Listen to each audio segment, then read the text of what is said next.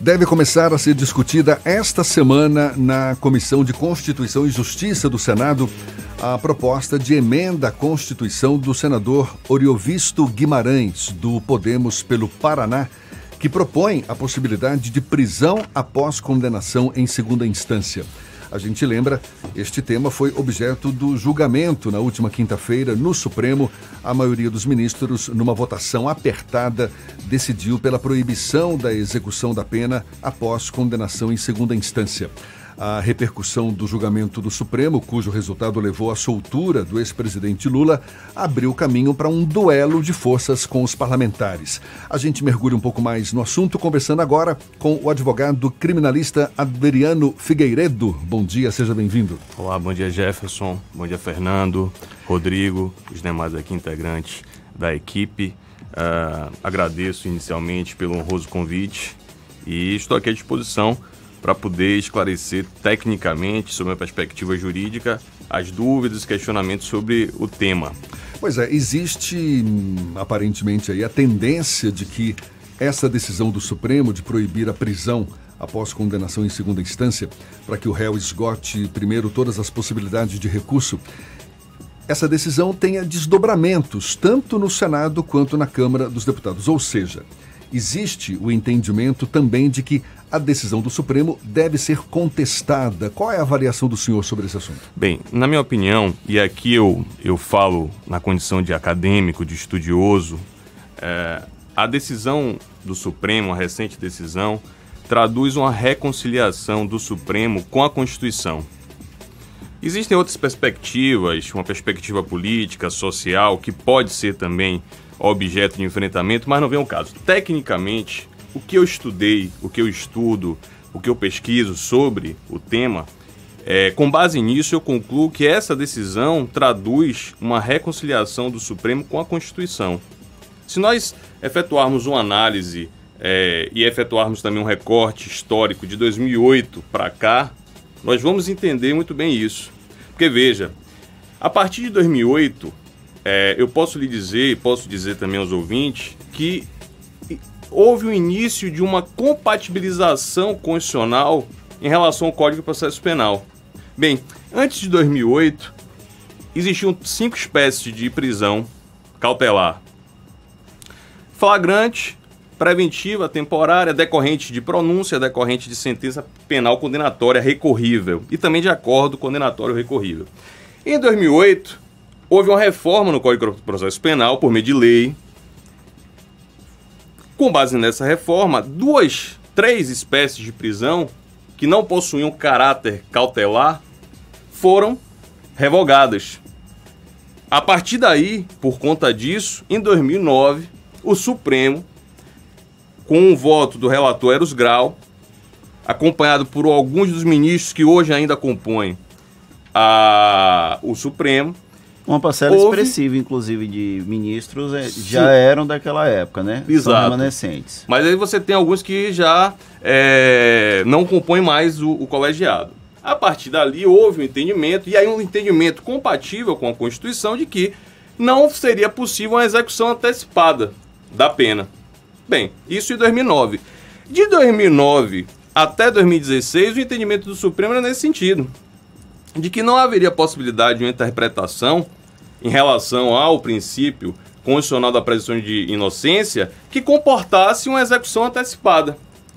Bem, em 2016, e aí, aí existem algumas especulações, enfim, com base em uma lava-jato que já havia se desenvolvido desde 2014, houve um entendimento é, por parte do colegiado, capitaneado pelo falecido ministro Teori Zavascki, de que seria possível retomar algo que, na minha opinião, enquanto e digo enquanto técnico, enquanto estudioso, traduz um retrocesso constitucional.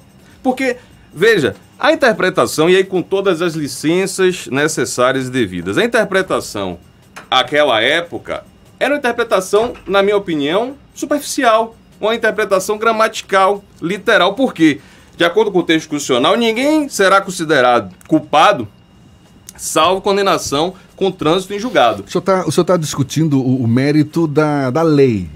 não é verdade? Ou seja, a, da Constituição, não é? O, o, que está escrito ali na Constituição. Agora, no mérito da questão, Sim. se a pessoa deve ou não ser presa após condenada em segunda instância, isso é que gera muita discussão. Tudo bem que a Constituição prevê que não, que deve ser esgotado todo, todo, toda a possibilidade de recursos antes de, é, é que é o chamado trânsito em julgado, não é verdade? Exatamente. Isso. Agora, o próprio Supremo, por exemplo, ele, ele, ele defende.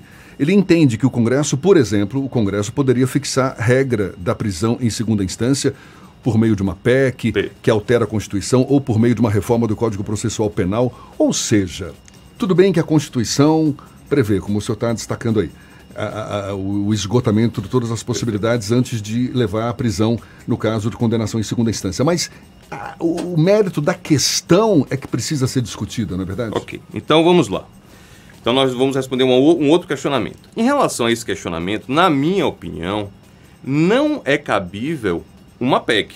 Porque, veja, se o que pretende o projeto do senador é reformular o texto constitucional no que diz respeito ao princípio da presunção de inocência, modificando o texto para restringir direitos e garantias, isso daí vai ser inviabilizado por um artigo que consta da Constituição, Cláusula artigo pétrea. 60, parágrafo 4 que proíbe a reformulação de cláusulas pétreas. Então, na minha opinião, eu penso que esse caminho aí não pode ser é, desenvolvido. Cláusula pétrea, que fique bem claro, aquilo que não pode ser modificado Exatamente. na Constituição, não é isso? Exatamente. A não ser que haja uma nova Constituição. Perfeitamente. A não ser que haja, aí sim, a convocação de uma nova Constituinte, haja uma ruptura constitucional por completo, o que ainda alguns discutem a possibilidade, porque entendem que se é, e aí, se for por é, projeto de emenda constitucional, entende que esse arcabouço de direitos e garantias fundamentais petrificados, ou seja, que não podem ser modificados, não poderiam ser também modificados, ainda que houvesse uma, outra, uma nova constituinte. Mas isso aí já é um posicionamento, é, enfim, que existe, precisa ser colocado. Mas aí vamos voltar.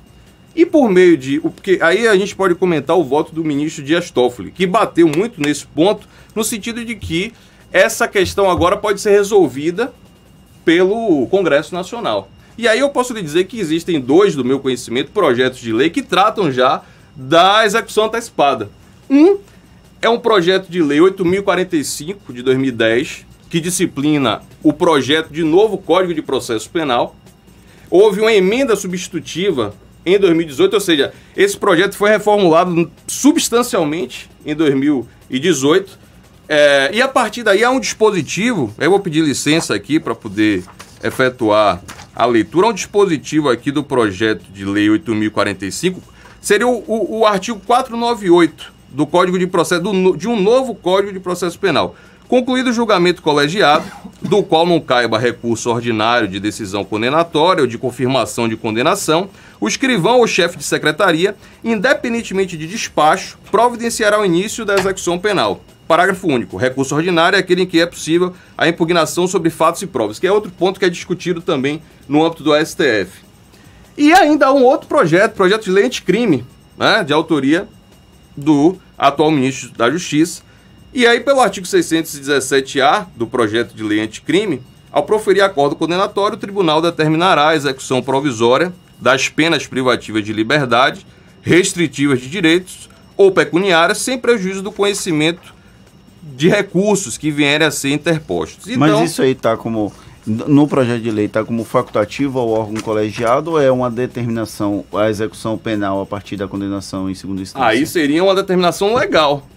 Ou seja, da mesma maneira que houve uma opção legislativa por não viabilizar a possibilidade de antecipação da execução da pena, agora há a possibilidade do Congresso Nacional disciplinar de forma diversa. E aí vai ocorrer o ajuizamento de outras ações, agora de inconstitucionalidade é possível.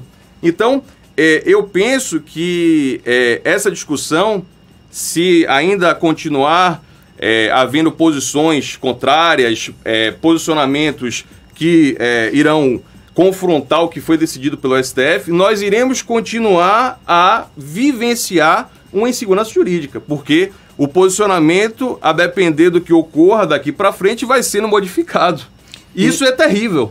É terrível. E, inclusive, tem uma discussão que é, a, mesmo que haja uma alteração legislativa, uma alteração legal, é, que venha permitir a prisão após condenação em segunda instância, a lei não pode retroagir para quem está condenado, né? Então, Sim. vai ter uma discussão também nesse sentido porque a lei não retroage para prejudicar ninguém, correto? Perfeito. De natureza material, ou seja, vamos imaginar que um crime que foi criado agora não pode, não pode retroagir, mas norma de, de direito processual penal, elas são aplicadas a partir da publicação.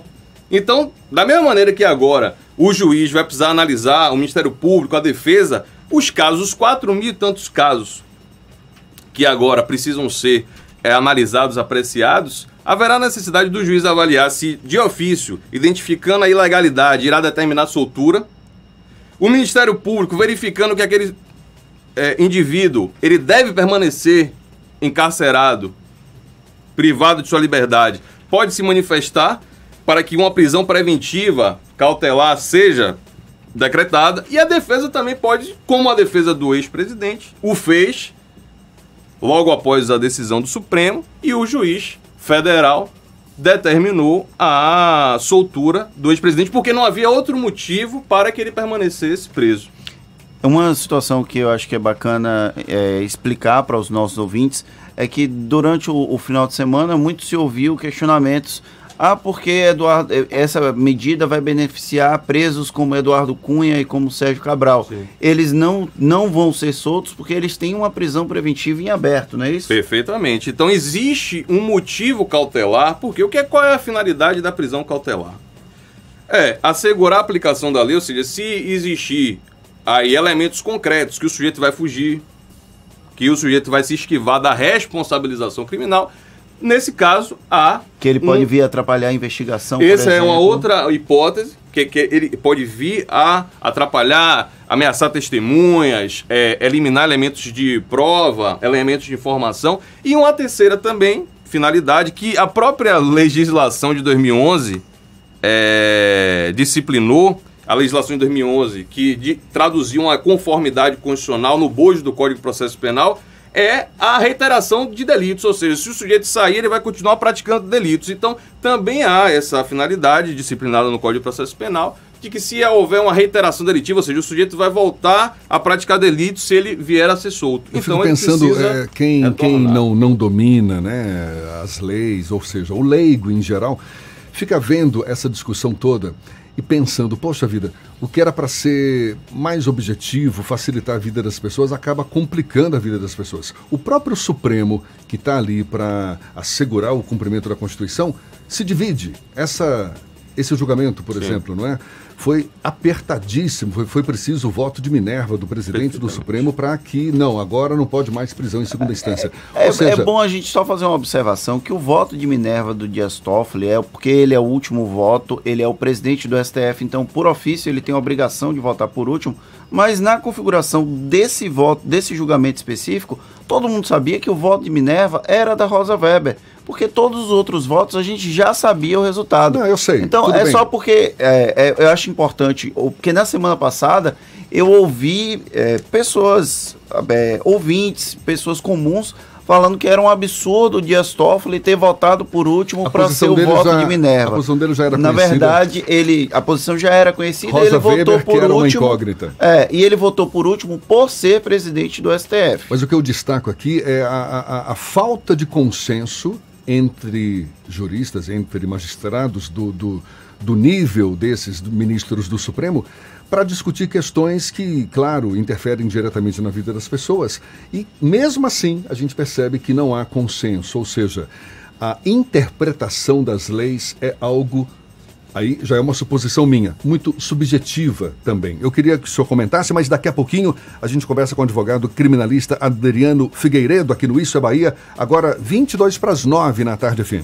Agora são 8h42 e a gente retoma a conversa com o advogado criminalista Adriano Figueiredo, uma questão que ficou no ar.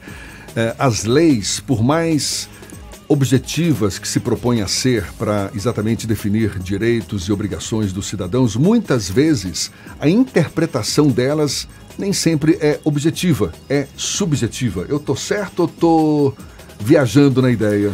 Olha bem, Jefferson, já que nós estamos falando de interpretação, não poderia de mandar um abraço fraterno para o professor Ricardo Maurício Soares, que é mestre em hermenêutica interpretação. Uh, bem, os ministros do Supremo Tribunal Federal, eles devem ser intérpretes qualificados, diferentemente de mim, de você e de outros tantos. Por quê? Eles estão ali por conta de um notável saber jurídico. Intérpretes objetivos. Na verdade, não. Intérpretes qualificados. Por que eu estou dizendo isso? No sentido de evitar contaminação de elementos subjetivos, de clamor social. Exatamente. Então, deixando de lado a, a, a, subjetividade. Eu, digo, eu não digo subjetividade porque não há como destacar isso há, não há como o sujeito se destacar de suas experiências, não há como. Agora, há necessidade dele tentar, e isso é que precisa ser feito, tornar a interpretação o mais técnica possível.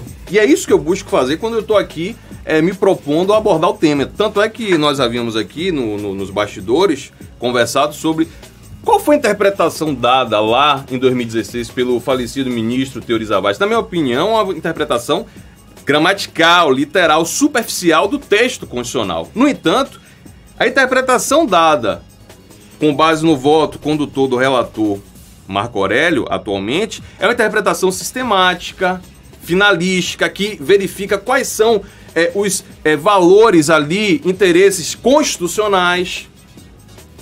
E por conta disso é que o posicionamento é por evitar uma execução antecipada, ou seja, o texto constitucional é claro, ninguém será considerado culpado senão por meio de sentença penal condenatória com trânsito em julgado. Mas muitos vão presos. Isso aí o sujeito não pode ser considerado culpado, agora pode ser encarcerado antes da prévia, antes do elemento lógico antecedente, que é a condenação. Tem uma participação Tem uma pergunta do Almi, ele mandou pelo WhatsApp para o 719-9311-1010. Ele perguntou: o que acontece com as pessoas que foram presas de 2016 para cá após esse entendimento do Supremo que haveria prisão em segunda instância? Existe algum tipo de possibilidade de ressarcimento a essas pessoas ou de punição para quem mudou de postura? Ele cita o Gilmar Mendes, que em 2016 Sim agia de uma forma, em 2019 voltou de outra forma? Isso daí pode ser objeto de pretensão. Foi o que o próprio ministro Marco Aurélio sustentou. Disse: olha, como é que você vai devolver a liberdade do sujeito que for preso indevidamente? Então, isso daí o sujeito pode, é, eventualmente, ajuizar uma ação para fins de ressarcimento contra o Estado.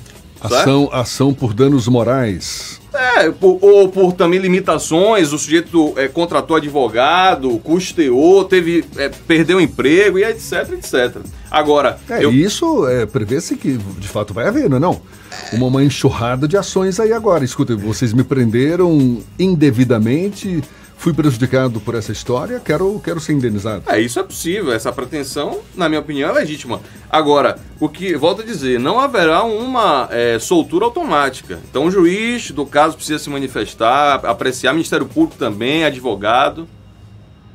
Bem, então, volto a dizer, é, tanto e Gilmar juiz... Mendes, existe alguma possibilidade, por ele ter mudado de voto, por exemplo, ele ser alvo de algum tipo de objeto de ação ou algo nesse sentido? Aí eu acho difícil porque aí você vai estar tá tentando responsabilizar o indivíduo por é, uma questão de hermenêutica, de interpretação. Seria o que nós chamamos de crime de interpretação. Não seria crime, mas seria uma infração hermenêutica, o que, na minha opinião, não tem fundamento. Tá aí a explicação para o nosso ouvinte Almi que mandou a pergunta. Hermenêutica, para ficar mais claro? É, seria uma ciência que estuda os métodos de interpretação, as possibilidades de extração do conteúdo normativo dos textos legais.